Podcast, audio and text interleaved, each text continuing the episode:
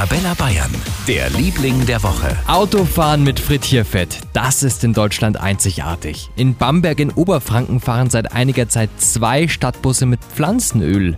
Und es funktioniert. Bambergs Oberbürgermeister Andreas Starke. Letztlich ist es äh, Ölrückstände und Fett, das äh, in der Gastronomie gewonnen werden kann, in privaten Haushalten. Es wird gesammelt und dann äh, umgewandelt in einen Kraftstoff, den wir hier einsetzen. Und der große Vorteil besteht darin, dass man sofort 90 Prozent weniger CO2-Ausstoß hat. Gut also fürs Klima.